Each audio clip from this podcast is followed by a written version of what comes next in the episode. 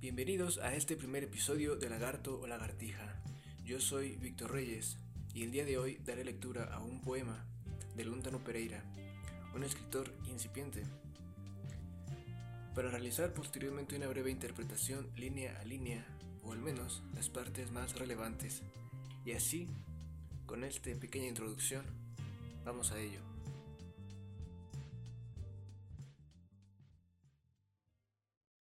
De saber que he muerto. Detrás del velo riguroso de las cosas, la muerte me fue llamando, y hacia ella encaminaron mis tropiezos. Han de haberte dicho que morí, que era la tarde el comienzo de la muerte, y una cama solitaria en una habitación vacía presagiaba el río.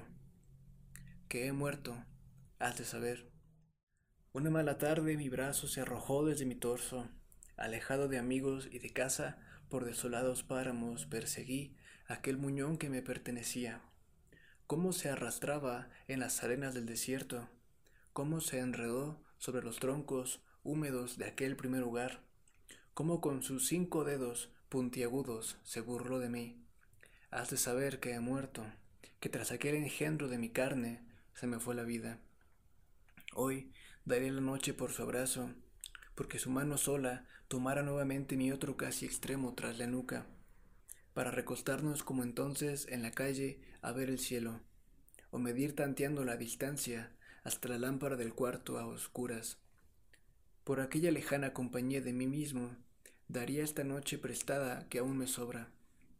Has de saber que he muerto. Pero lo verdaderamente triste no es morir, es no haber muerto de herida mortal, no haberse muerto, no haber caído bajo la traidora lanza frente al muro, y tras limpiar la sangre de mis ropas, haber envejecido, criando canas y cansancio, con único brazo, haber tomado la mano de los mancos en el parque, errado todos estos siglos, esclavo de la vida, por desolados páramos buscando, para tenderme en otra habitación rentada a recostar estas páginas vacías. Lo verdaderamente triste, has de saber, es no haber muerto. Esta tarde, sin embargo, era el comienzo de la muerte, y un discurso amoroso en la ventana del hotel cargaba el ifei. Las calles se estiraban sujetas por una última dolorosa luz del día, y yo tomé mis canas y cansancio, por siglos punzándome en la nuca, Has de saber que he muerto, que fui torpe, feo y manco, que ese absurdo muñón en vida anduve, doblemente incompleta fue mi muerte. Has de saber, quien pueda perdonar, que me perdone por tratar de escribir estas palabras, que he muerto. Muy bien, ahora demos un poco de contexto. ¿Quién era Lontano Pereira? En realidad, no era un poeta experimentado, más bien era un amante de las letras, quien sintió la necesidad de escribir poesía al final de sus días, además de sus diarios que seguramente nutrieron su prosa y su creatividad. Algo esencial a tomar en cuenta es que un par de años antes de su muerte sufrió un cáncer linfático que lo llevó a perder su brazo izquierdo. Hay que decir que él era zurdo y debió ser un duro golpe perder su brazo. Si alguien de gran imaginación ha comenzado a cuestionarse sobre esto, el manuscrito de su poemario fue redactado con máquina de escribir, así que debió de ser mucho más fácil. Además, como el nombre de este capítulo, el nombre que dio a su manuscrito fue el de poemas de Lontano Pereira a una mujer en la pantalla de cine que sostiene una pistola sobre la sien de un hombre. Esta mujer es Olga Gría, una antigua novia de la juventud, quien se, convirtió se convertiría en actriz. Al parecer, una tarde en el cine del cual él era propietario, vio, proyectó una película de la actriz y al recordar su pasado, decidió comenzar a escribir. O al menos eso es lo que el prólogo señala. Pasemos a interpretar su poema. Intentaré no extenderme en esta parte para que el podcast no sea tan largo. Comencemos. La primera línea, la línea inicial, la veremos repetida varias veces al principio, al final de los párrafos y algunas veces de forma intermedia. Y irá cambiando el significado conforme avancemos ahondando en el, en el significado, ¿no? Esta línea es, has de saber que he muerto. En este momento quiere informar que cuando esa persona lea este poema, él probablemente ya esté muerto. También una segunda interpretación es que él ya está muerto en vida. Eh, veremos más adelante, pero quedémonos con estos dos significados por el momento. Detrás del velo riguroso de las cosas, el velo riguroso que no puede pasar a, conocer las cosas del todo porque hay algo que le impide, riguroso, que está ahí persistente. Parece que es un poco ah, algo que vemos en otros poetas. La muerte me fue llamando, poco a poco la muerte me fue llamando. Fui muriendo poco a poco y hacia ella encaminaron mis tropiezos. Tropiezos, porque nunca anduvo derecho, siempre anduvo tropezando. Han de haberte dicho que morí. ¿Quién le habrán dicho? ¿A quién? ¿A Olga? Eh, probablemente. Han de haberte dicho quién, los policías, sus amigos o cualquier otra persona, ¿no? Simplemente se quiere adelantar a los hechos. Era la tarde, el comienzo de la muerte. Era la tarde, ¿cuál tarde? La tarde que perdió su brazo, la tarde que rompió con Olga, o otra tarde, ¿cuál tarde? El comienzo de la muerte. Y una cama solitaria en una habitación vacía presagiaba el río. Y una cama solitaria, obviamente él se siente solo. Tiene una pareja en ese entonces, una novia. Pero aún así su cama es solitaria en una habitación vacía, quizás porque era pobre o quizás porque los objetos no ocupaban un espacio. Si están, si tienen un velo riguroso enfrente, es como si estuviera la habitación vacía. Presagiaba el río, el río, un torrente de acciones, un torrente de sentimientos, el río de la el río que lo lleva al océano, que es la muerte, el gran océano. O simplemente lo dice como presagiar el río. Cuando escuchamos un río, escuchamos el agua y el sonido del agua es que hay un río y es un, signo de algo. Entonces puede ser simplemente esto, me siento solo, la habitación se siente, pequeña, veo tu película y, y, siento que algo viene, ¿no? Presagio un río. Y termina con la línea inicial de una forma alterada y dice que he muerto. Has de saber bueno, así termina este primer párrafo, con la línea inicial alterada. Pasamos al siguiente. Una mala tarde, mi brazo se arrojó desde mi, mi torso. Aquí tenemos la tarde de la que habla, la tarde en que perdió su brazo. Se alejó desde mi torso como si lo rechazara ah. Se alojó desde su torso como si lo rechazara.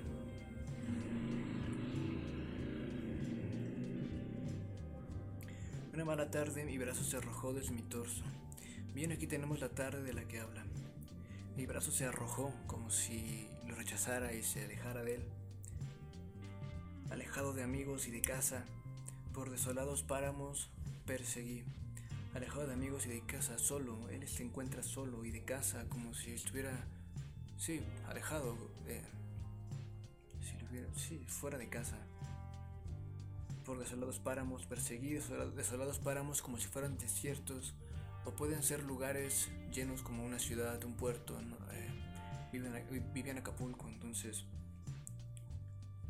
pues, lugares llenos, concurridos, pero vacíos para él. Cómo se enredó sobre los troncos húmedos de aquel primer hogar. Sobre los troncos pueden ser torsos, me gustaría pensar que habla de eso, que su, su brazo lo rechazó y fue a buscar otro huésped los troncos húmedos de aquel primer hogar. El primer hogar puede ser el vientre materno, o puede ser la infancia, o evolutivamente podría ser antes de tener conciencia y ser eh, más animal. Eh, no lo sé, un mono. Ser mucho más animal. Pero el, significado que me gusta darle es que ese primer hogar es. hace referencia a la pureza, a la inocencia como con sus cinco dedos puntiagudos se burló de mí. Dedos puntiagudos. Los dedos son puntiagudos, pero no tanto, y podemos pensar que es de una forma tenebrosa en la que se refiere a ellos.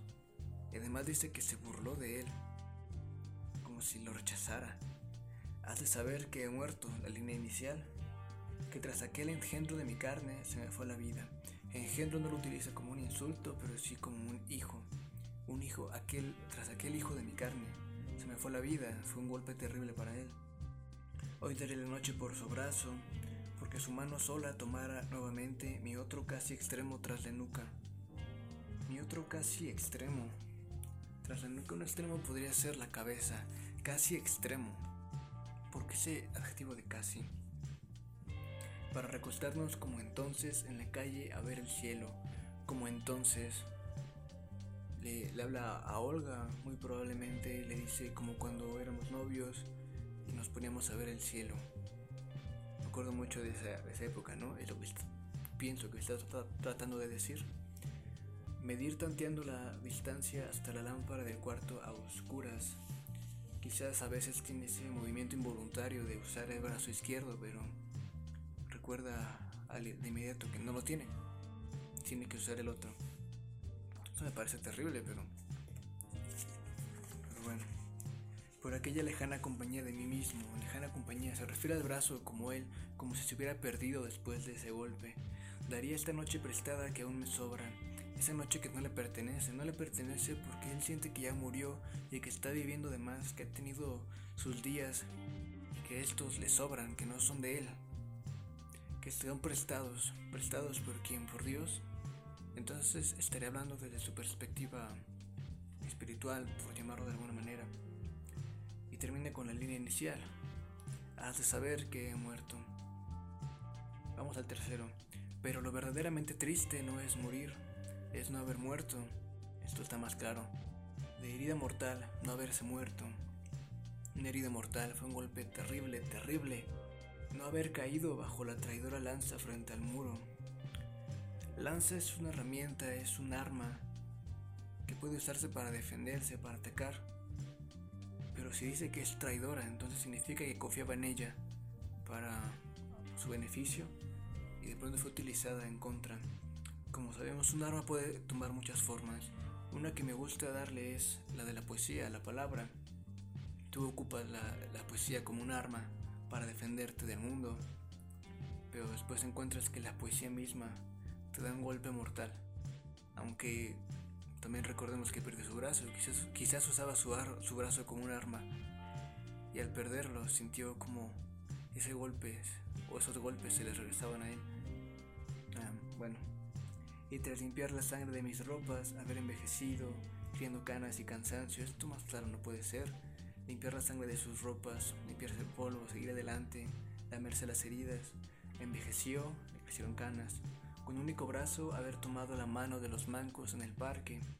Y pienso que quizás antes veía a los mancos en las calles y sentía quizás consideración hacia ellos, pero ahora que él era uno de ellos, las cosas cambian. En verdad pude sentir casi lo mismo que ellos y además se siente uno de ellos. Ese sentimiento cambia por completo. Errado todos estos siglos, esclavo de la vida, por desolados páramos buscando. Errados todos estos siglos, el tiempo pasado de forma increíble. Esclavo de la vida, me gusta esta frase, esclavo de la vida, como lo dice, está pegado ahí. Debió morir cuando perdió su brazo, pero sigue vivo en esos días prestados. Por los paramos buscando, repite la frase para atenderme en otra habitación. Otra habitación como si todo el tiempo fuera a cambiar de habitación, lejos de casa, recordemos, rentada, a recostar estas páginas vacías recostar estas páginas. Estas páginas están expresando su dolor, sus sentimientos, esos años que han estado dentro de él, entre la vida y la muerte, o más la muerte. Pero dice que son vacías, esas páginas vacías, que no está diciendo nada. La primera, lo primero que se me viene a la mente es que cuando expresamos o tratamos de expresar lo que está dentro de nosotros, las palabras no son suficientes porque no lo expresan. Me parece que quizás ese sea un significado y otra es que hay muchas cosas que él no está diciendo y que es consciente que no lo está diciendo. Ese significado también me gusta. Ah, lo verdaderamente triste, de saber, es no haber muerto. Vemos que es la frase inicial, pero adecuada a este tercer párrafo. Lo verdaderamente triste, al de saber que es no haber muerto. Vamos al último. Esta tarde, sin embargo, era el comienzo de la muerte. Recordemos la tarde en que perdió el brazo y un discurso amoroso en la ventana del hotel cargaba a Lifei, Un discurso amoroso puede ser un encuentro entre dos personas, o puede ser una acción donde uno, uno y o, mutuamente se, se manifiesten del amor. En la ventana del hotel, ¿cuál ventana del hotel? Eh, él se hospedaba en un hotel, o él estaba viendo a través de un hotel, a través de la ventana de un hotel. Pero la última línea, la última frase, eh, la última palabra es la que no, la que maneja del significado. Cargaba el Ifei. No, no sé qué sea el Ifei, pero está con mayúsculas, así que pienso que es un lugar. La ventana del hotel El Ifei. También me gusta pensar que si es un lugar Ifei, quizás la película donde vio a Olga se llevaba a cabo en un hotel, el Ifei. Entonces él está viendo a través de la ventana del cine un hotel se lleva a cabo un discurso amoroso. Es el significado que más parece correcto, pero no, estoy seguro de cuál, cuál sea. Las calles se estiraban sujetas por una última dolorosa luz del día. Se estiraban sujetas. Se estiraban, quedémonos con eso. Se están alargando, se hacen largas como el tiempo cuando lo vives de forma más intensa se hace más lento. Lo mismo le pasa a él con las calles, pero también nos dice que él está percibiendo la realidad de una forma desfigurada, que él ya no vive en este mundo. Por una última dolorosa luz del día, esto lo más lógico es pensar que se está acabando la luz del día, que comienza la oscuridad y que de ahora en adelante todo puede ser solamente peor. Y también me quedo con que utiliza mucho los adjetivos para describir aún más su, dolor, su, su sentimiento. Dolorosa, una última dolorosa luz del día. Y yo tomé mis canas y cansancio por siglos punzándome la nuca. Las canas le punzan en la nuca. Vaya, esto me gusta. Saber que he muerto la línea inicial, que fui torpe, feo y manco. Que si absurdo muñón en vida anduve, doblemente incompleta fue mi muerte. Absurdo muñón, quizás él se sentía como un muñón inútil en la vida. Pero también habla de su brazo, si absurdo muñón, si cuando perdí mi brazo, entonces ahora solamente soy un muñón. Es la forma en que me percibo. No soy un hombre, soy un muñón. Es trágica la forma. Muy pesimista la forma en que se percibe a sí mismo. Doblemente incompleta fue mi muerte. Era muerto dos veces. Recordemos que él murió en vida. Y después cuando murió, de verdad, pues en primer lugar no tenía su brazo. Y en segundo lugar, él ya había muerto. Él era solamente un cuerpo. Él no era un no era un ser humano. Él ya había muerto hace tiempo. Y ahora la línea final, que comienza y termina, podríamos para decirlo de alguna forma, la línea inicial del poema. Y dice, has de saber, entre paréntesis, quien pueda perdonar, que me perdone por tratar de escribir estas palabras, que he muerto. Quien pueda perdonar, ¿quién puede perdonar? Dios puede perdonar, Él se puede perdonar a sí mismo, Olga lo puede perdonar, pero ¿por qué? su actual pareja lo puede perdonar. Y que lo perdone por qué. Y nos dice por tratar de escribir estas palabras. Por tratar, no lo está haciendo. Vemos que también está reiterando lo que dice arriba, estas páginas vacías. No le está diciendo, se queda algo guardado. O quizás se refiere al hecho de escribirlas. Por decir esto. Sé que no. Si, si consideramos que él cree en Dios, él sabe que está cometiendo un pecado al no valorar la vida que, que aún le queda. Pero termina de esta manera. Has de saber que he muerto. Podemos decir que todo el poema es la única línea presente. O que eso es todo el poema. Has de saber que he muerto. Has de saber que he muerto. Y por último me gustaría considerarlo de forma general. El primer párrafo habla de que murió, que murió en vida o que para entonces ya va a estar muerto. El segundo nos dice por qué murió. Y nos dice, perdí mi brazo, se arrastraba en, el desierto, se arrojó de mi brazo, se burla de mí. Y lo recuerdo cuando, cuando veía las estrellas. En el tercero nos dice, pero no morí, en realidad sigo vivo, envejecí, tengo canas. Han pasado siglos. Y al final nos, da una breve síntesis de todo esto. Esta tarde comenzó la muerte, el discurso amoroso, las calles se estiran sujetas, y antes de saber que he muerto, que fui torpe, que tengo un muñón. Pero también habla de que lo perdonen, que él quizás como una una carta de despedida. Me parece lleno de, de ambigüedad este último párrafo, pero también me parece muy contundente. Ah, este es este poeta Lontano Pereira se suicidaría tiempo después de terminar este su manuscrito de poemas, entonces quizás esto pueda servir como una una carta. Y bueno, eso es todo el poema. Espero que les haya gustado. Y nos espero en el próximo capítulo de Lagarto Lagartija con un nuevo poema. Yo me despido, soy Víctor Reyes. Fue un gusto estar con ustedes el día de hoy leyendo este poema. Y sin nada más, me despido. Hasta luego.